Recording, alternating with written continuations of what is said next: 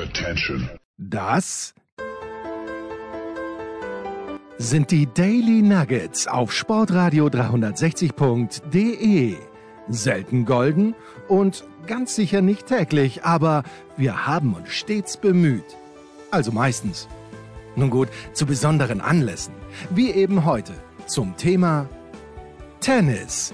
Die Daily Nuggets. Jetzt. Ja, Olympia hin oder her. Aber es passiert ja sonst auch noch was auf der Welt. Nicht nur in der deutschen Fußball-Bundesliga. Ich weiß nicht, ob Österreich jemals wieder beginnen wird zu spielen. Ist auch wurscht, weil es eh keinen interessiert. Aber im Tennis ist auch viel los und der Tennisprophet schläft nie. Servus, Andi. Hallo, Servus und äh, schöne Grüße nach Hause. Ja, wenn ich gleich olympisch fortsetzen darf, ich habe so ähnlich beim Short Track, soeben beim Short Track vorbeigeschaut, ja, mich wieder einmal gewundert über die Olympiareife dieser Sportart, aber ähnliches ist mir passiert, auch ohne Eis hier mit der Stessen. Bin ja einer der größten Hinfaller aller Zeiten, ja, habe mit der Stessen, bin, habe mir die Schulter ausgekegelt und auch das Knie ziemlich bedient. Also ich hoffe, dir geht's besser, lieber Freund. Naja, um ganz ehrlich zu sein, ich glaube, ich habe mir den, äh, ich weiß, weiß gar nicht, was das deutsche Wort dafür ist, aber den Hamstring ein bisschen den Hammy ein kleines bisschen äh, lediert. Ich kann nicht gescheit laufen gehen, ich kann mir eigentlich nur aufs Radl setzen. Also so richtig, richtig auch nicht. Aber wenn zwei alte Männer über die körperlichen Probleme, ich glaube, jetzt sind schon mindestens elf von zwölf Hörern ausgestiegen. Aber apropos ältere Männer, es könnte sein, Andi, dass am Zeit, am Tag unserer Ausstrahlung, wenn auch argentinische Ortszeit, Sprich am Dienstag äh, Juan Manuel del Potro sein allerletztes Spiel bestreitet. Er ist zwar nächste Woche in Rio genannt, würde dort eine Wildcard bekommen, aber es hat schon sehr, sehr sich so angehört am Sonntag, als ob er nach dem Spiel gegen Federico Del Bonis sagt, Burschen, das war's. Wird er dir fehlen? Wenn ja, warum? Wenn nein, warum nicht?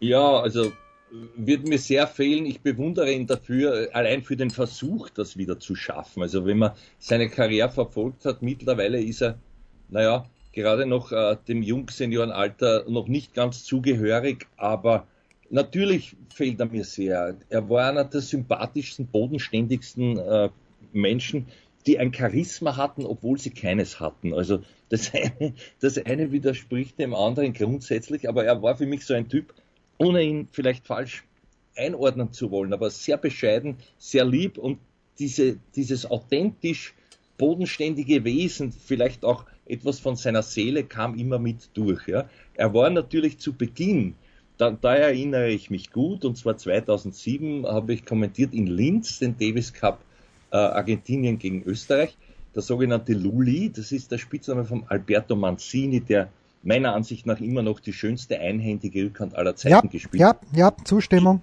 Neben deiner, lieber Jens, ja, oder, oder hackst du beidhändig? Ich glaube nicht. Nein, ich, ich slice einhändig und kann keine durchgezogene, aber ja. die von Manzini war, war zeitlos schön. Also dann bist du auf einer Stufe mit Steffi Graf. So in etwa, auch von der Beinarbeit her. Ich glaube, sie hört nicht zu, aber um, um hier fortzufahren. Also ich durfte und ich wollte ihn dann interviewen und er hat ganz, also äh, er war sehr schüchtern. Es war dort seine Premiere im Davis Cup und er hat in vier Sätzen einen gewissen Jürgen Melzer geschlagen und allem das gibt's nicht gegen wen, hat sich der Melzer angeschieden und dann wenig später, der hat sich herausgestellt, dass das also wirklich ein, ein, ein Spieler war, der, der sehr, sehr großes Potenzial haben sollte und dann, ich glaube, ich bin nicht der Einzige, ähm, wenn man jetzt zurückblickt, äh, sagen kann, der hätte sich mehr verdient als diesen, diesen einen Grand Slam-Sieg, auch natürlich längere Zeit in den Top Ten und so weiter. Also ein absoluter Publikumsliebling, wie gesagt, einer der bescheidensten mit Siegen, glaube ich, über alle Weltklasse-Spieler, die es gibt. Rafa bin ich mir nicht sicher, aber ansonsten, ansonsten weiß ich's. Ähm, ja, habe ihn dann auch noch einmal gesehen gegen den Jürgen in einem Kitzbühel-Finale, mhm. was für was für den Jürgen super war, angesichts der Tatsache, dass er dort lange Zeit lang gar nicht spielen konnte und wollte. Aber gegen Telpo war dann Endstation. Und ähm, ja, was ich noch sagen will, er hat, er hat abgewunken damals 2007 mit einem Interview, weil er nicht Englisch konnte. Und weil er auch so schwer gesagt, er hat noch nie ein Interview international gegeben, das habe ich so lieb gefunden. Stellvertretend hat man dann heute der Manzini auch in gesprochenem Englisch erklärt, warum der so stark werden wird und was das für ein Typ ist. Also das sind so meine, meine Erinnerungen. Deine würden mich jetzt auch interessieren. Ich glaube, dir wird auch abgehen. Nein, mir wird er abgehen, auch äh, ich, ohne ihn natürlich persönlich zu kennen, aber mir ist halt auch immer als extrem fairer Sportsmann aufgefallen. Also er war immer der Erste, der gesagt hat, okay, spielen wir zwei neue, solange es das Hawkeye noch nicht gegeben hat. wenn er gedacht hat, dass ein, gut, ein guter Aufschlag ausgegeben wurde. Bilanz gegen Rafa 6 zu 11. Also, mhm. also schon, mhm. schon nicht schlecht. Ähm, ja, meine Erinnerung ist natürlich das zweierlei. Es hat beides oder mindestens zweierlei. Erstens beim einen, wo ich nicht dabei war, Davis Cup Finale 2016 in Kroatien, in Zagreb war es, glaube ich. Und was da war halt die Magie des Tennissports. Kaum jemals war sie größer und ich jene des Davis Cups, weil im Publikum, wer sich erinnern kann, damals beim Davis Cup Finale, der größte Fußballspieler, den ich jemals erlebt habe und da äh, lasse ich auch ja, Hans Krankel. Hans Krankel, genau, da lasse ich keine Diskussion zu. Hans Krankel im äh, Trikot der argentinischen Nationalmannschaft. Und dieser Hans Diego Armando Maradona Krankel hat, ist dort ausgeflippt. Und Delpo hat ja nur unter Anführungszeichen gegen Marin Cilic gewonnen. Das war nur der Ausgleich zum 2 zu 2, aber es war das erste Mal überhaupt, dass Delpo nach einem 0-2 Satzrückstand zurückgekommen ist. Das war das eine. Und dann hat er ja zwei Jahre hintereinander gegen den Dominik bei den US Open gespielt. Das erste Mal hat der Dominik Blasen an den Füßen gehabt. Das war im Arthur Ashe Stadium. Da ist, glaube ich, 4-2 im ersten Satz gestanden für einen Delpo, schon mit Break. Und hat der Dominik dann aufgegeben. Und dann natürlich ich glaube, es war 2017, es muss 2017 gewesen sein, weil 2018 hatte der Dominik gegen den äh, Nadal dann verloren, aber 2017, wo Dominik in diesem Grandstand, der, der neu war und der hat ja nur unten im unteren Bereich sind dort Tickets, die man kaufen kann und oben darf rein, wer gerade auf der Anlage ist. Und ich war dort mit meinem Boom dort. Ich habe das Privileg gehabt, einen Presseplatz zu haben, aber auch die waren eng weil da übrigens auch zwei, drei österreichische Journalisten, angebliche dort waren, die zwar akkreditiert waren, aber nichts gearbeitet haben, das nur nebenbei. Anyway, aber die Argentinier haben sich davor mindestens ein Frauendoppel, das niemand interessiert hat, angetan, nur damit sie den Delpo dort dann sehen. Dominik gewinnt die ersten beiden Sätze, Delpo schaut ganz, ganz schlecht aus. Dominik verliert den dritten dann, weil er schlampig spielt, wie ich fand, oder weil er ein bisschen nachgelassen hat und Delpo ein bisschen besser reingekommen ist, 1-6. Ja, und dann gewinnt Del Potro in fünf Sätzen und die Argentinier, da habe ich erst gemerkt, äh, wie großartig, also wie, wie die den lieben. Und zu Recht auch, weil er, wie du sagst, das ist, es scheint ein sehr, sehr bodenständig gebliebener Mensch zu, gewesen zu sein, oder ist er immer noch. Und auch jetzt diese Pressekonferenz, man muss ihn irgendwie, wird man, wird man ihn eigentlich gern umarmen, ist so mein Resümee über ihn. Genau, genau. Ich darf noch eins hinzufügen, jetzt habe ich auch nackt, ist mir eingefallen, ich war einst beauftragt vor mittlerweile zwölf Jahren, äh, als der Daniel Köller sich anschickte. Also äh, oh ja. man, hätte auch, man, man hätte auch vermuten können, er würde die, den Top 50 länger angehören und, und sich nicht in, in äh, Kyrgios ähnliche, äh, äh, wie sagt man, äh, Streitigkeiten verstricken.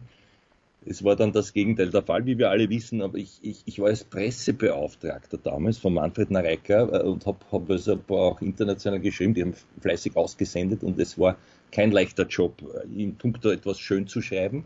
Aber worauf ich hinaus will, ich habe natürlich damals auch äh, mitverfolgt, leider nicht vor Ort, aber doch sehr genau, den einzigen Satzverlust bis zum Endspiel vom Herrn Del Potro, nämlich in der dritten Runde gegen den Daniel Köllerer. Und das war phasenweise eine offene Partie, wobei der Köllerer natürlich mit dem Publikum, den kannte keiner. Und er war da der absolute Außenseiter und, und, und ist dort aufgetreten, auch mit, mit einer Rotzfrech hatte nichts zu verlieren und war, war so phasenweise mit dabei, sagen wir es einmal so. Am Ende war klar, er wird das und kann das nicht gewinnen. Aber es waren immerhin vier Sätze und im Finale dann war es eine, eine, eine glückliche Sternstunde, finde ich, für den Delpo, da haben auch viele gesagt, der Roger hätte es hergegeben, egal. Er hätte sich noch einmal, um das jetzt vielleicht abzuschließen, meiner Ansicht nach mehr als nur diesen einen Grand Slam Turniertitel verdient. Ja, und in dem Jahr war es ja interessant. Ich stimme mit dem überein. Ich weiß, da gab es im dritten Satz war es, glaube ich, gab es einen Ball, der ausgegeben wurde von Del Potro im US Open Finale gegen Federer 2009. Federer hat sich schon weggedreht und Del Potro hat eine extrem späte Challenge genommen. Die ist dem Federer sehr, sehr sauer aufgestoßen und das war so ein kleiner Turning Point. Aber man darf nicht vergessen, dass er im selben Jahr im Frühjahr Del Potro das Spiel gewinnen muss. Da hat es nämlich der Del Potro hergeschenkt gegen Federer in Roland Garros. Und das war der einzige Sieg von Federer in Roland Garros. Wir erinnern uns 2009. Und da war übrigens live vor Ort, entschuldige. Ja, ja, bitte. Nein, nein. Danke, dass du sie erinnerst, ja. Ja, ja. Ja, und äh, so, so eng ist das eben manchmal beieinander, finde ich. Und ähm, es ist erstaunlich übrigens, dass Del Potro 2009 gewonnen hat gegen Federer, von dem er dann da wahrscheinlich gedacht hat, von beiden hätte man gedacht, Na, das kann ja nicht das letzte Mal gewesen sein, aber Federer hat seit 2008 die US Open nicht mehr gewonnen und Del Potro bekanntermaßen danach auch nicht mehr, obwohl er, lass mich kurz nachdenken, es müsste 2018 noch einmal im Endspiel war dort, aber leider möchte ich sagen, gegen Novak Djokovic keine Meta gehabt hat. Mhm. Ja. Und jetzt schreist du gleich Pause, oder? Jetzt muss ich Pause schreien, hilft ja nichts. Was gibt es Neues? Wer wird wem in die Parade fahren? Wir blicken in die Glaskugel. Ja, das Erstaunliche ist ja, finde ich, ich dachte schon, die WTA Tour hat ihr Wirken komplett eingestellt, weil nach den Australian Open haben sie sich einfach mal eine Woche Pause genommen und kein Turnier veranstaltet, aber in dieser Woche wird in St. Petersburg wieder gespielt. Die ATP dagegen, die tut was, auch wenn sie ganz, ganz arg in der Kritik steht, vor allen Dingen von Djokovic und Pospischil und neuerdings auch Isner, wie ich gelesen habe. Aber die ATP hat Turniere veranstaltet, A in Cordoba, B in Pune und C in Montpellier. Ich weiß, Andi, über Montpellier müssen wir sprechen. Gibt's auch, und wir wollen auch sprechen, gibt's über die anderen beiden Turniere aus deiner Sicht etwas zu sagen? Natürlich einiges. Bitte, einiges. bitte. Und war, weil ich doch als ganz genauer Rechercheur, das, wollt, das gibt's noch nicht, aber es klingt gut man, man könnte auch sagen Recherchierer, ja, also auf, auf Neudeutsch. Aber ich finde, ich bin ein guter Rechercheur und da ist mir untergekommen ein, ein mit österreichischer Beteiligung leider verlorenes ATP-Finale in Cordoba. Cordoba, ein bekannt äh, extrem äh, geschichtsträchtiger Sportboden für Österreich. Und äh, es, hat, es hat nichts mit Deutschland zu tun, in diesem Fall auch nicht mit 1978. Da war nämlich der Herr Weißborn noch gar nicht auf der Welt. Aber der, der Wiener, mittlerweile 30 Jahre alt, Tristan Samuel Weißborn, hat dort mit André Martin im Doppelfinale gegen González und ich glaube Molteni verloren, aber immerhin hat er das Doppelfinale erreicht. Das ist für ihn ein schöner Erfolg. Ist jetzt 110 zwischenzeitlich im Ranking. Ist, ist ein sehr geschickter, so verspielter Linkshänder mit sehr viel Gefühl. Hat sich schon vor fünf, sechs Jahren auf, auf die Doppeltour spezialisiert und war, naja, Nummer 77 einmal kurzzeitig und ich glaube mich richtig zu erinnern, weiß nur nicht, was letztes Jahr oder das Jahr davor beim ATP Cup war er sogar einmal im Einsatz für Österreich. Also, also ja, äh, ich finde das beachtlich und das wollte ich erwähnen. Äh, das Einzel hat dort gewonnen, glaube ich, der, ein, ein, ein etwas besserer Linkshänder, nämlich der, no, das mein Albert Ramos Vinoyas. Danke, dass du mir hilfst, gegen den weltberühmten Herrn Tabilo. Der war schon vor vier Jahren im dritten, aber ansonsten ist es nicht so erwähnenswert. Sympathisch habe ich gefunden äh, in, in Indien oder auch erfreulich, wenn man, wenn man, wenn man ihn kannte und das war auch so ein Sympathieträger, so la Seppi und ist noch immer, und zwar, und zwar ist die Rede von João Sousa aus Portugal, ja, der ein sehr talentierter Spieler ist und war, der aber dann auch lang dieses Delpo-Schicksal hatte, nämlich irrsinnig lang verletzt gewesen zu sein, immer wieder versucht hat. Und jetzt hat er halt seit 2018 wieder mal ein Turnier gewonnen, nämlich in Pune. Also das hat mich persönlich auch gefreut. Ich habe den zwei, dreimal in der Stadthalle auch beobachtet, beim Training ein bisschen geplaudert. Da stand er so auch am Sprung unter die 50 und, und hat Kassen. Sehr geschickter Bursch, sehr nett war er immer und ja, das nutzt halt leider nichts im Welttennis. Ansonsten können wir schon, weil du ja auch, äh, wie soll ich es jetzt formulieren, weil du einer der feschesten bist, wir könnten zum schönen Bub League wechseln jetzt. Na okay, dann, dann erspare ich mir also nur ergänzend noch. Ich habe die Nachricht bekommen, Weißborn Martin schon im Halbfinale. Die sind als Alternates reingekommen, reingekommen in Cordoba, also als Ersatzdoppel, weil irgendjemand abgesagt hat. Und ich denke mir, ne, das muss Fabrice Martin sein. Schreibt es dann auch, deppert wie ich bin auf Tennisnet, um dann zurechtgewiesen zu werden. Mit Recht, wie du ja sagst, das war nicht Fabrice Martin, sondern André Martin. Ich habe den Tristan Samuel Weißborn das erste Mal registriert so richtig, weil er mit dem Dominik bei den US Open entweder 2016 oder 2017 Doppel gespielt hat und, ja. so, und sogar eine Runde gewonnen hat dort und er hat auch, obwohl er, wie du richtig sagst, Doppelspieler war, als die 2020 die Corona-Pause da war, da gab es ja in Österreich so eine Turnierserie für Amateure ja. und da hat er auch im Einzel ein bisschen aufgegeigt. Und für mich enttäuschend schon ein kleines bisschen äh, der Schwarzmann, wenn wir mal schauen, wie er in dieser Woche abschneidet in Buenos Aires, aber in Cordoba hat eben er gegen eben jenen Tabilo aus Chile verloren und der andere, Sebastian Baez, hat schon ein bisschen früher verloren im Viertelfinale, aber das ist ein ganz junger Kerl. Und Juan Ignacio Londero, wer den einmal live sehen möchte, der ist im Halbfinale ausgeschieden gegen Ramos Vinoyas, aber der spielt eine richtig geile, überrissene Vorhand. Ähm, hat er in Cordoba, glaube ich, eh vor Jahren einmal sein erstes Turnier gewonnen. Den kann man sich anschauen, zumindest auf Sand. Aber jetzt nach Montpellier, weil der Fesche Bub League dort gewonnen hat, was mich sehr überrascht hat, Andi. Ja, mich auch. Zuerst möchte ich dich rehabilitieren. Es kann passieren bei so vielen Martins und Martins, solange du nicht Todd Martin geschrieben hast, glaube ich. Das wäre mein, meine, das, das wird, auf den wäre ich noch vor André Martin gekommen. Aber ist eh wurscht. Bitte. Also, Gut. Alexander ja. Sascha Publik, wie wir zu ihm sagen dürfen. Spiel nachgeschaut, weil, weil mir das sind, ich habe zuerst gedacht, das wäre unverlierbar. Natürlich bin ich völlig ahnungslos. Hätte ich mich mit der Statistik beschäftigt, gab schon einmal einen Sieg des Herrn Publik über den Zverev, der jetzt 2 zu 0 im Head-to-Head -Head führt, beachtlicherweise und ich glaube auf Nummer 27 vorgestoßen ist im Ranking, wenn mich nicht alles täuscht. Oder habe ich den jetzt verwechselt mit Ramos, Vinolas? Die, die rangieren ungefähr gleich in der in Nein, nein, Publik, Publik ist weiter vorne, weil Publik äh, ist ja ungefähr 35 gewesen, das passt dann schon.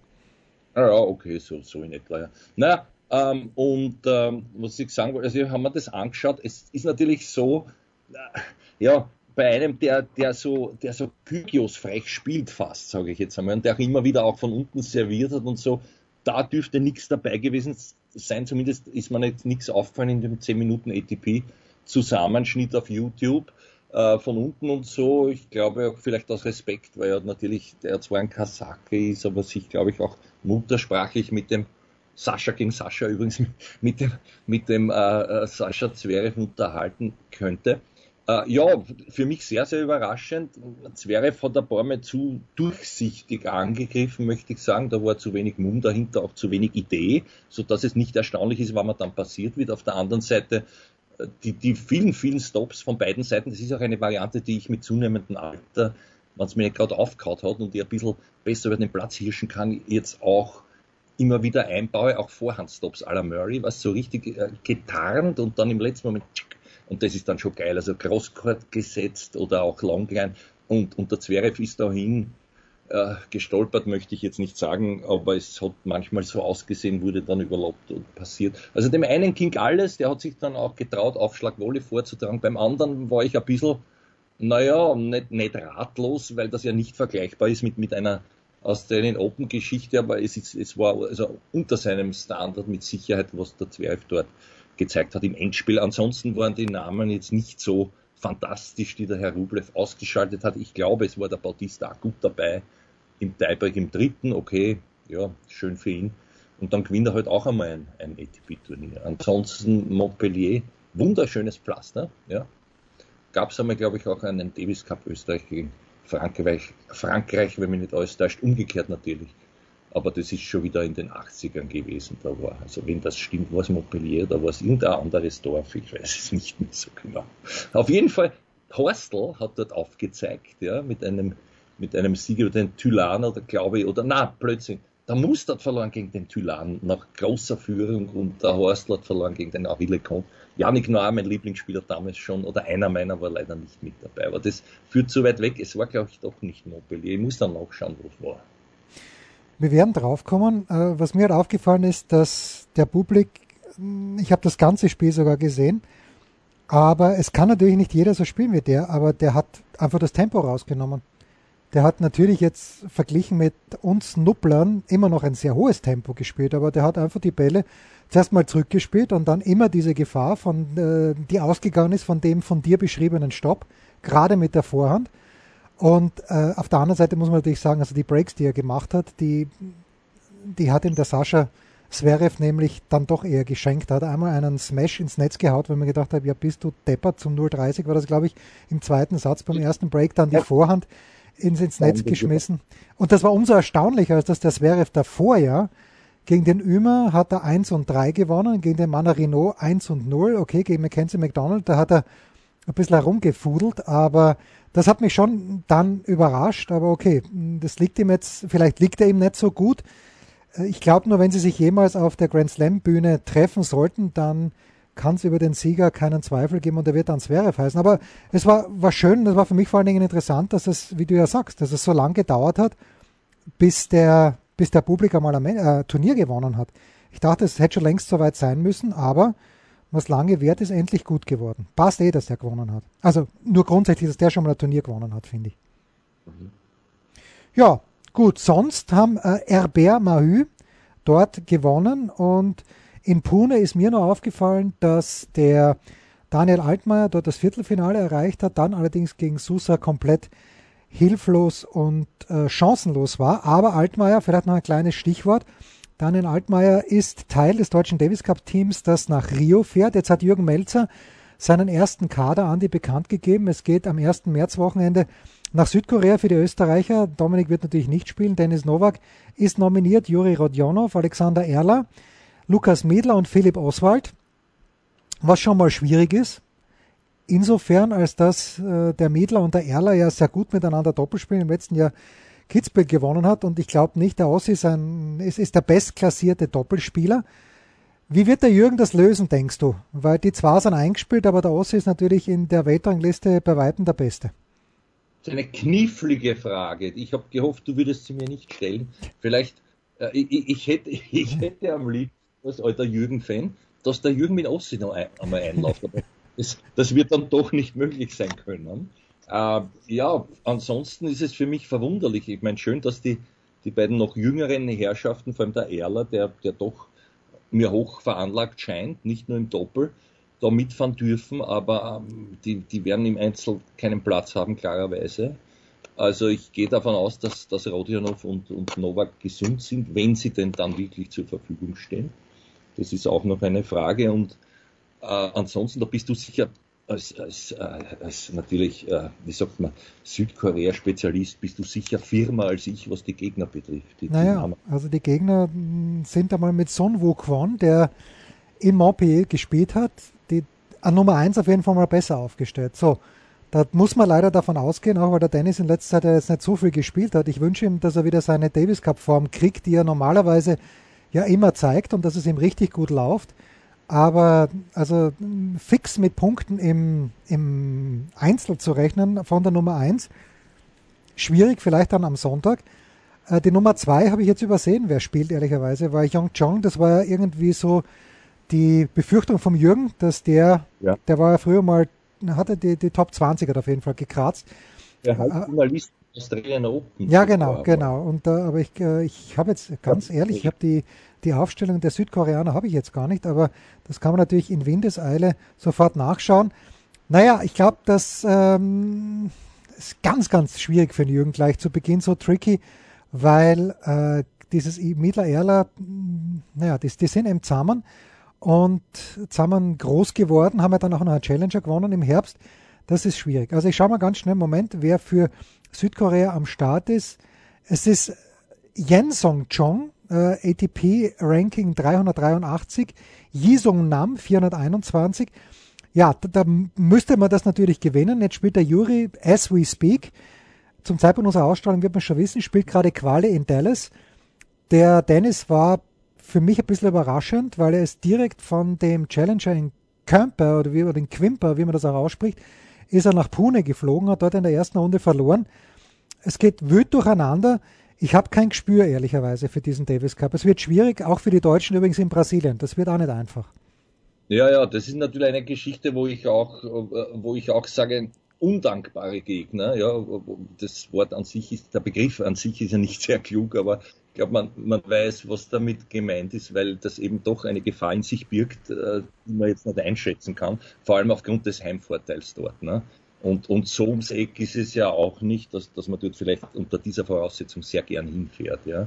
Und äh, also da, da, da braucht man sich nicht äh, sozusagen in die Favoritenrolle drängen lassen, wo es eh nicht dem Jürgen seine Art ist und ich glaube auch nicht die Art aller anderen Akteure, aber das ist schon mit Vorsicht zu genießen, dieses vermeintliche Traumlos.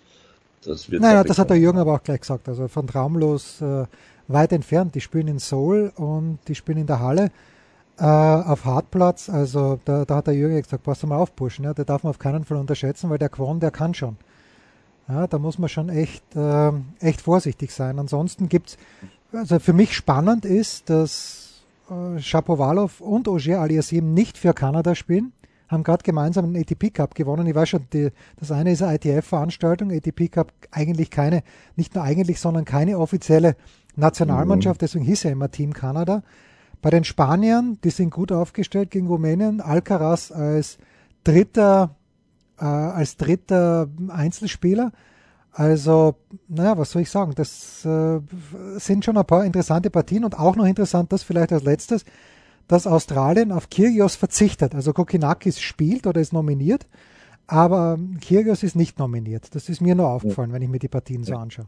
Mhm. Naja, wenn du den Namen Soul sagst, da muss ich immer noch lächeln, weil 1988 war ich auch in der Olympiamannschaft als Moderator und Kommentator tätig. Muss das Seoul sagen? ja, natürlich hat jeder Seoul gesagt und ausgerechnet wer, der schwarze Peter, äh, behaftete Dürieu wurde herausgefasst und wurde da gemaßregelt, wie kann man nur Seoul sagen, haben sie nicht die interne Mitteilung gelesen und gesagt, na leider hab's überlesen. Also Seoul, das heißt ab jetzt Seoul, naja. Ja, bitte. Da, inzwischen hast du bei mir wieder Seoul, das wollte ich sagen. Und noch was Trauriges, eine traurige Erinnerung, ich habe dort kommentieren dürfen den Stefan Edberg, der glaube ich im, im, im Olympiafinale gegen den Mechir verlor, ja. falls das falls das möglich war. Siehst du, die Erinnerung ist dann doch ja, über Jahre. War, war das, ich weiß, dass der Matcher gewonnen hat. Äh, ich bin mir nur nicht sicher, ob der Edberg da im Finale war oder ob da war das Finale nicht gegen Tim Mayotte oder verwechsel ich daraus? So, ist ja wurscht. Ich wollte, es geht mehr um den, um den Edberg, ja. weil ich habe die, die, die, die Partie Edberg gegen Horst Koff, also eine aussichtslose Partie, kommentiert. Der Horst hat versucht, sich in Scherze zu, ist hier und da gelungen, so aller Jimmy Connors und mit ein bisschen Aufgabeln und so. Und dann passiert eine fürchterliche Tragödie, und zwar der Edberg mit dem Kicksurf mhm. hat einen Linienrichter, indem er auf die T-Linie zielte, irgendwie äh, seitlich getroffen an der Stirn, der ist runtergeknallt wie, wie ein Stück Holz vom, und ist dann leider verstorben. Also der, der ist wirklich auf den Beton geknallt und, und das, eine, eine fürchterliche Tragödie. Mhm.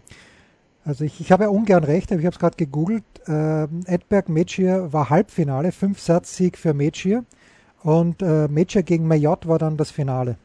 Tatsächlich. Ja. Habe ich es eine Runde zu früh, aber ich wusste, er hat ja, ja, ja. Aber gegen Paulo Carnet und erste Runde gegen einen Horstel. Damals übrigens noch auf drei Gewinnsätze. Auch Wahnsinn. Gegen einen Horstel hat er 7-6, 6-2, 6-3 gewonnen. Und ich glaube, es war das erste Mal, dass Tennis wirklich. Na, na, Blödsinn. Na doch, doch, weil 84 war es äh, Demonstrationswettbewerb. Ja, aber da war, na, 84 hat doch gewonnen der Herr Marc Rosset gegen den Jordi Arese. 92 bitte. 92. Gut, okay. Ja. ja. Das ist das erste Mal. Siehst du, hätte es nichts sagen sollen. Jetzt wollte ich auch wie du recht haben, ist mir wieder nicht gelungen. Pause.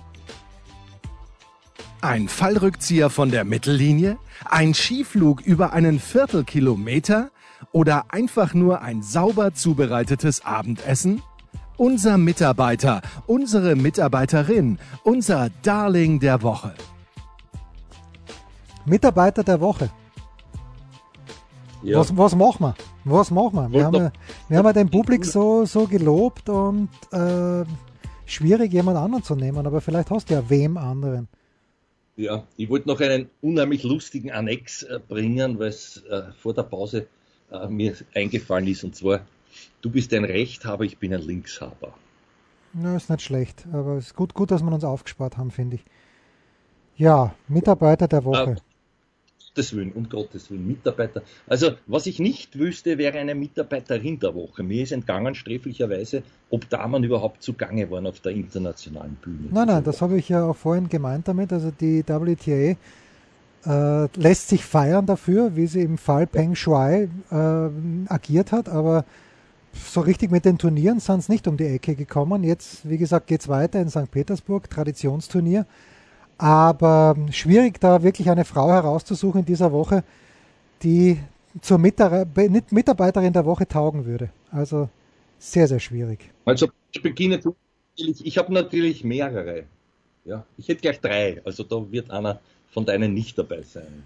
Boah, es ist ganz schwierig. Ich nehme den, ich nehm den äh, Tristan Samuel Weißborn, auch aus einem schlechten Gewissen heraus, weil ich ihn mit Fabrice Martin zusammengespannt habe und nicht André Martin. Ich hoffe, er kann mir verzeihen und das ist schön. Er ist ja auch ein Kandidat. Du hast ja gesagt, beim ATP Cup war er schon mal für Österreich im Team, aber er ist ja sicherlich auch ein Kandidat vielleicht im Davis Cup, also Weißborn Oswald wäre sicherlich auch ein valides Duo gewesen, äh, neben oder statt Erler, Miedler. Äh, also mein Mitarbeiter der Woche, Tristan Samuel Weißborn. Mhm. Bei mir war es ein, ein, ein, ein, ein wirklich eine, eine, wie sagt man, eine, eine Münzwurfentscheidung am Ende, ja, zwischen, zwischen Del Potro, der auch nächste Woche noch die Chance hat, glaube ich, auf diesen Titel. Äh, und deswegen von mir nicht äh, jetzt gekürt wird, sondern ich nehme den Herrn Publik halt, der, der den Zwerg besiegt hat und erstmalig angeschrieben hat als ATP-Turniersieger. Na bitte, damit können wir alle leben. Das waren die Daily Nuggets auf Sportradio 360.de. Ihr wollt uns unterstützen? Prächtige Idee! Einfach eine Mail an steilpass at sportradio 360.de schicken und ihr bekommt alle Infos. Und versäumt nicht die Big Show. Jeden Donnerstag neu.